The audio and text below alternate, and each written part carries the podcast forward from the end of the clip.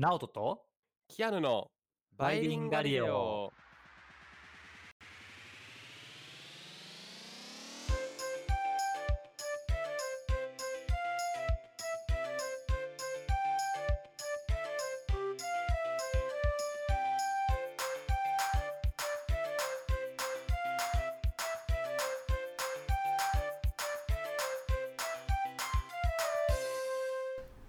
バイリンガリオです。チャンネル登録よろしくお願いします。お願いします。Hello everyone.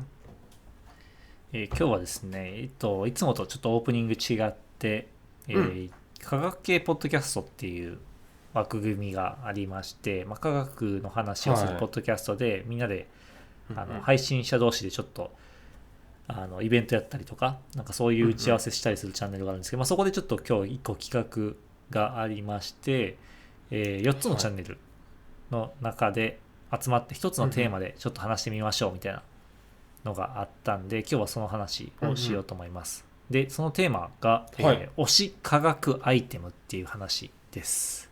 イエーイ。はい。まあこれどういうことかっていうと、はい。そうなんか科学とかで普段まあ仕事とかなんか研究で使う中の道具で、えーどういうのはい。各自みんな使ってますかみたいな。まあ多分あんまり普段普通の人が普通の人が使わないであろうアイテムを、はい。あの紹介しましょうっていう回ですはい。で4チャンネルいて、えーまあ、バイリンガリオとあとサイエントークそれから青春アルデヒド農食ラジオっていう全部で4チャンネルあるんでもしよかったらあの面白いなって思っていただけたら他のチャンネルもぜひ聞いてみてくださいはいはい。お願いします。で今日はうんまあ私が推し科学アイテム持ってきまして私、はいあのえっ、と電磁気の専門は電磁気の物理探査っていうのをやってまして、まあ、何なのかっていうと、地球の中の構造がどうなってるかっていうのを調べるっていう研究をしてるんですね。うんで、うん。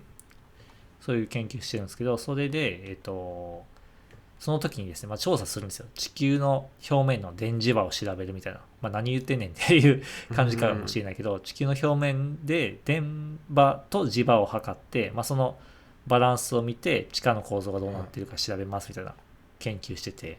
なんであのフィールド調査行く時はこの現地行って例えば一番長かったやつはイエローストーンに行って2ヶ月半かなずっとイエローストーンに住んで調査しててそこではだからいろんなところ50箇所弱かな30から40箇所ぐらいやったと思うけどはい。をあのの電場と磁場をひたすら測りまくるっていう仕事をあしたりもしてましたでえー。その時に活躍するアイテムっていうのでもうホールディガーっていうのがありましてもうこれがないとですね、はい。仕事にならないわけなんですよ。なんで今日ホールディガーを紹介しようと思います。まずごくごくまれにうーん。1回ぐらいなんか忘れたことがあるんやけど、まあ、これを忘れるとマジで終わるっていうアイテムで、まあ、何なのかっていうとあの日本だとはい。あそ何何？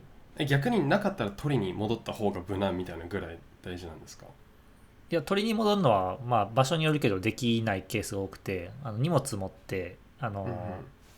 電場と磁場測るから人が多いところじゃ測られへんのよ。人人って生きてたら電磁波いっぱい出すから携帯とかいろんな色々ね。はいはい。でだから田舎の方で測定するから大体道路からもうど道路からというかもう車も電磁波ある程度出すからああの道路から結構もう例えば数キロ、えっと、長い時だと12キロぐらい歩いたりするからだから 忘れて取りに行くとかそもそも不可能なのよ。うわー。それだけでなんか数時間経っちゃうみたいな。数時間どころじゃないかな。5, 5 6時間ぐらいかかっちゃうかもしれない。う長い時だと。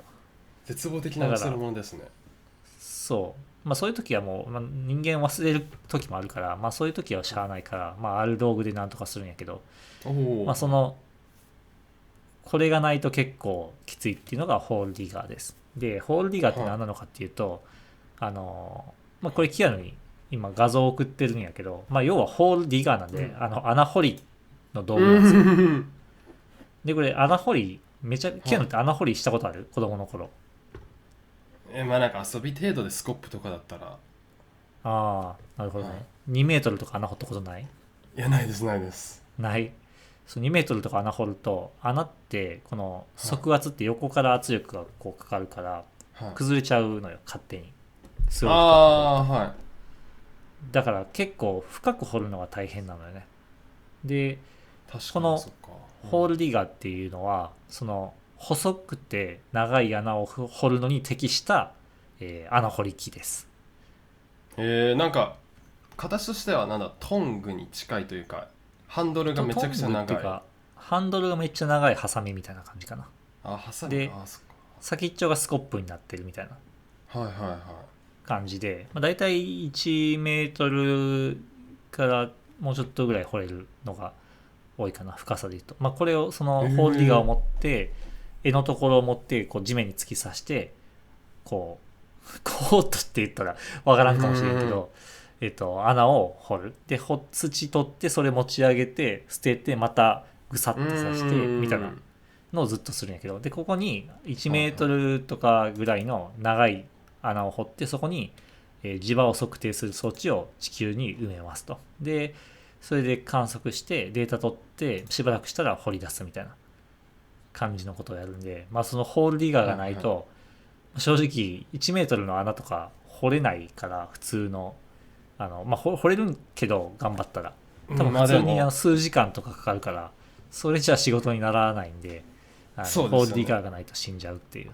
あとそれに伴って直径もでかくないと厳しそうですよね。そうそうそうそう。普通にやったらね。もうホールディガーがないとそうなる。でホールディガーあると本当にもう超綺麗にあの幅なんだろう15センチとかぐらいの幅15センチ深さ 1. 点数メートルぐらいの穴がいい感じに掘れるからそこにちょうどこの細長い機械差し込むのにちょうどいいからあのバッチリなわけですよ。でこれ普通はねなんかあのし僕も知らんかったんだけど調べてみたらあの電柱じゃなくてガードレールか。ガードレールの支柱みたいなのあるやん、あれをはいはい。あの置くときに使われてるらしいね。ああはいはい。そっか。別にがっつりあのショベルカーとかいらないですもんね。そうそうそうそう。でそこに多分鉄芯みたいなやつなんか入れてうーん。多分支えにしてるんじゃないかな。多分あのガードレールの場合は。なるほどなるほど。これ意外とでかいんですか？なんか見た目数十センチにしか見えないんですけど。いや数十センチじゃない。1メートルだって1メートルの深さ掘るのにさ絵が1メートルなかったらさ掘れへんやん。これ1メートルあるんですね。っていうその1メートルぐらいあるよ。写真的にそんな見えないんですよ。でもそれはねものによると思う。多分短いやつもあると思う。うーん。そうでも1メートルぐらいのを我々は使うかな。まあこれがないと仕事にならない。でもこれはもうねなんかあのごくごくまれに壊れたりする時もあるのよ。このハサミの この軸の部分が。もうそうなったら結構本当にさっき言ったようにあもう今日終わったみたいな。どうしどようみたいな感じになるかな。え最悪手でやるとかなるんですか？あ最悪もう本当にそうなったら多分頑張って3 0センチとか5 0センチ掘ってあと上側5 0センチぐらい山盛りにしてごまかすかな。つあのああなるほどなるほど。そういうことか。別に地上から上がってても土に囲まれてたらいいみたいな。本当は本当はダメ。ああ あの磁場とか電場って結構その地表とか空気とかの層に割とあのた多少影響される可能性があるから。うーん。あの本当はダメやけどまあもう緊急避難で それもうそこのデータないぐらいやったらもう気合でとりあえず埋めて一応取ってくる方がマシみたいな感じ、うーん。そう。えー。っていうそうなんですよ。っていうのがあの私の推し科学アイテムなんで、えっとぜひ他の、えっとサイエントークさん聖書のレヒトさんノーシグラジオさんも、うん。あのいろいろ用意してるみたいなんでぜひぜひ聞いてみてください。いろんな業界のアイテムが。そういろんな業界の。私は地球科学業界でした。はい。えーっていう感じで、えーの推し科学アイテムでした。で今日のテーマは、まあ、ちょっと違う、は違うことかな。もう全然違うかな。ことなんですけどはい。えっ、とキアヌは音楽は結構好きやと思うんやけどもなんかはい。聞く環境とかなんかヘッドホンとかめっちゃこだわってたりする？あーなんだろう。めっちゃっていうとそんなお金はかけてないですけどでも音質はちゃんと気にはしますね。それこそ。へえあの、まあ、AirPods Pro とかあーまあ一番ねえワイヤレスで一番いいかなとか。それこそ今これ使ってるヘッドホンも一応そういうあのミキシングとかに向いてるやつでへえわりかしこうちゃんとしたやつは使ってます。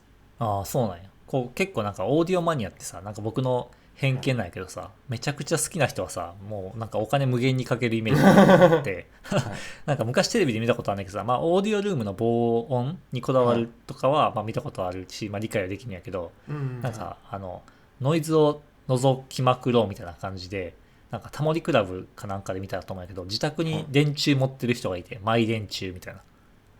はい。電柱。でなんか電柱知らんのよ。本当にこれ正しいかどうか知らんし間違ってる可能性あるんやけど電柱って、まあ、要は電気引っ張ってくるところなんやけどそこになんかいろんな人が使ってるところで使うとノイズが乗ってあのオーディオ機器に影響を与えるみたいなことを言ってる人がいた。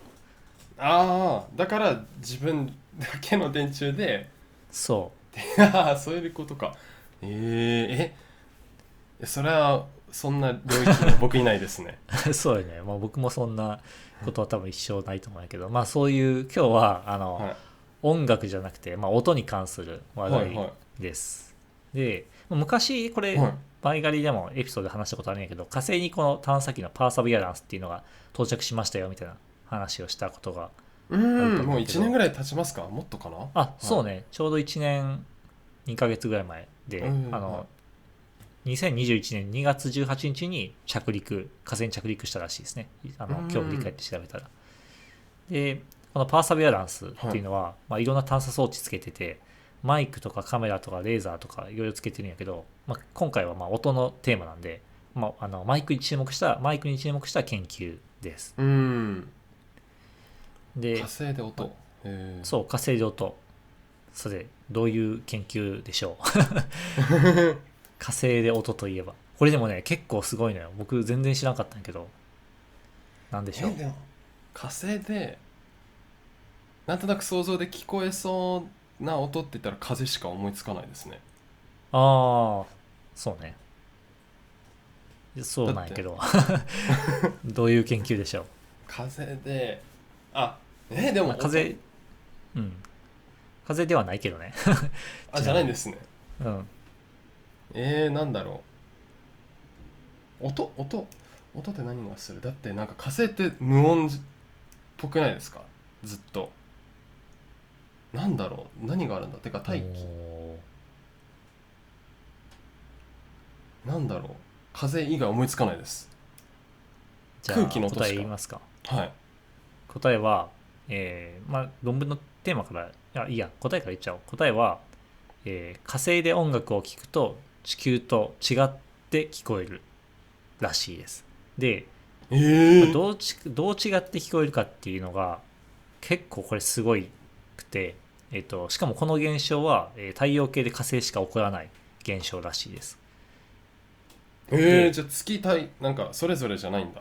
なんでだそうそれぞれじゃない。まあ火星が得意な、えー、と状況にあるからで、まあ、じゃあどういう研究っていうかまあその研究のタイトルタイトルから話そうかな。タイトルは、えー Sound, はい。Sound Speed on Mars Measured by the Supercam、uh, Supercam Microphone on Perseverance っていう内容で、まあ日本語に訳すと,、えー、とパーサビエランスに搭載されたスーパーカムマイクを使って、えー音の速度を計算しましたよというん研究で、まあ、これはあの論文じゃなくって、えー、ルナープラネタリー・サイエンス・カンファレンスという学会で発表された研究のプロシーディング、まあ、要はあの研究のは研究発表した時のまあ資料みたいな感じでちゃんとした論文じゃなくて、えーないんですけども、まあ、非常になんか注目されているので今回ちゃんと調べてみました、で著者は、えーパプタスパプティスタなんて読むのこれ？パプパプティストチーロこれちょっと何人かわからないけどうん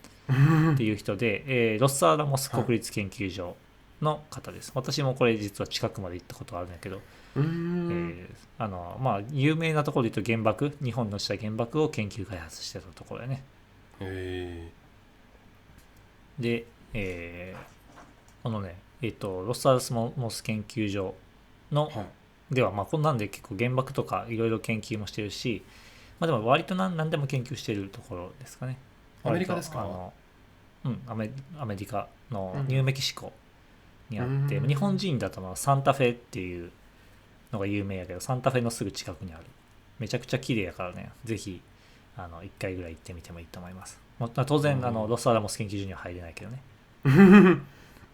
でこの研究は、まあ、さっき言ったように火星の音の速度を研究してみましたっていう研究なんですけど、まああのパーサベランスにはマイクが、えー、とついてますと。でスーパーカムっていうカメラがあってそこにまあマイクがついてるんでそれを使って、はい。えー火星の風の音とかうんうん。あとはローバーの走る音とかあとはレーザーがこうカチッて動作する音とかを録音してます。ああのパーサベランスにレーザーがついてるのでついてるからね。でそのえっとこれらの音を使って、えー火星でどういう音が聞こえてるかっていう研究をしたというデータなんですけれども、はいまあ何がえっとどういう研究かっていうとあの火星で、まあまあ、そもそも背景から説明しようかな。火星っていうのはうん。結構得意な環境をしててまずえっ、とも地球って大体こう惑星境界層っていうなんか大地表面の影響を受ける大気の層っていうのがあるらしいんやけどそれが大体12メ12キロメートルぐらいうんうんの高さなんよね。で一方で大気って火星っていうのはもう地表のにすごいなんだろうえっと地表がすごい変化してて例えば日中とかだとはい表面から2メートルの高さで40度の温度温度勾配がある。つまり、えー2メートル 上下で40度違うとか。マジっすか？ね。そう。だから結構ねむちゃくちゃな環境をしてるのよだからあそれこそどっちが高いんだろう？わかんないけどえっと。多分足元が熱いんじゃない？ってなるとじゃあ足元はなんかめっちゃ薄着で上は 上半身はなんかヒートテック10枚重ねみたいな。そうそうそう。とかあるかもしれない。まあでも日中やからね。まあでも火星って確かに暑いイメージがあるから。確かに。カリカリに乾いてるイメージがあるから。まあでも暑い時はそんな感じだよね、すごいよね。よくこの環境でローバー走ってるなと思うけど。確かに。耐熱温度すごそうですね。そうね。多分すごいよね。で、まあ、この今回の場合はこの、えー、とマイクを使ってるんですけどもあのレーザーのレーザーのこのさっき言ったカチッっていう動作を使って、えー、と測定をしてます。でどうやってるかっていうとレーザーの位置とマイクの位置っていうのはまあ設計図で完全に把握できてるからこの距離っていうのは、あの固定してますと。うんうん。でその状態でいろんなロケーションでレーザーカチッはい発信でマイクで聞こえましたっていうのを何回もやってあ、まあ、具体的に言うと150回やって。うんうん。でその時の、えー、と届くまでの時間っていうのから、えー音を測定しましたよと。計測しましたよっていうあの研究になります。で、はいはい。まあ、当然音なんでこう周波数ごとに例えば高い周波数とかカチッって音って多分いろんな周波数含まれてるから周波数ごとに速度とかも計算してますと。でその結果めちゃくちゃすごいことが分かりましたと。まあ、何かっていうとはい火星での音速は、えー 240Hz を境に変わるっていうことが分かりました。240Hz っていうのは、人間っていうのは、えー 20Hz から2万 Hz まで聞こえるので、まあ、要は人間が聞こえる音の途中の結構低めの音で、えー 240Hz 以上は、えーちょうど 240m 毎秒で届くけど 240Hz 以下は 230m 毎秒になって、えー 240Hz を境に音が変わると。音の速度が変わるっていう現象が起きるということが分かりました。えー、240たまたま一緒だったんですね。そう、まあ、この数字はたまたま一緒。そう。で、えー、なんでこんなことが起こるかっていうと、まあ、これはね、なんでこんなことが起こるかは2007年に実はもう指摘されてたらしいんやけど、まあ、今回の研究はそれを実際に測定しましたよっていう研究かな。おおじゃあで、そう、なんでかっていうと、これめちゃくちゃ、あの、すごくて、地球って大体1000ヘクトパヘクトパスカルぐらいなんやけど、火星は低気圧で6ヘクトパスカルしかないらしいのよね。えー、そう、片頭痛とか最悪じゃないですか。そうね、まあ、片頭痛というか人間が、えっ、と、気圧が低いから内部からパーンとまあ爆発する多んじゃないかな分そそうですね。先にそうなりますね。で、まあ、こんな低圧、低気圧状態で CO2 があると、えっ、と、CO2 の振動モードが、えー特殊なモードになるらしくて、えーそうなると 240Hz より高い周波数ではあー振動モードの影響でエネルギーが減衰しなくなり速度が比較的高くなる。で 240Hz では、ええー、とゆっくり伝わるというか、まあ、振動モードがの影響があのないのでないっていうか振動モードがまたそれ 240Hz 以上と違うので速度がゆっくり聞こえるっていう現象が起きるらしいです。えー、こういう人間の過聴域での途中で音速が変化するっていうのは太陽系で火星だけしかないらしいですね。あだからかなんかそうだから月でも同じようなことを言えそうな気がしたんですけど最初らへんは。あだからそれは気圧と,、えーとうん。それを構成する大気を構成する化学物質のバランスかな。なるほど。そうだからねあの音楽とか聞くと多分低い低音はゆっくり伝わって高音だけ早く聞こえるから、えっとまあ距離近かったら スピーカーと距離近かったら多分地球とあまり変わらんと思うけど離れてると、えーどうなるんやろ。離れてるとなんかリズムがおかしくなるよね。なんか低音部分そだけなんかバイオリンだけ先に聞こえてあそうそうそうそうそう。低低音だいけゆっくりになるってことね。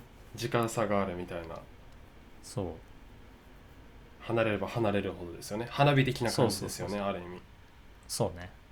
っていう現象になるっていうのでまあ非常にどんな音楽になるんだろうなるんだろう。まあ多分頑張ってあの Python とか使ったり計算したら多分計算できると思うからあのぜひ誰かやってほしいんだけど。ああがそっか。確かに。1キロ離れてたらって言ったら計算できますよね。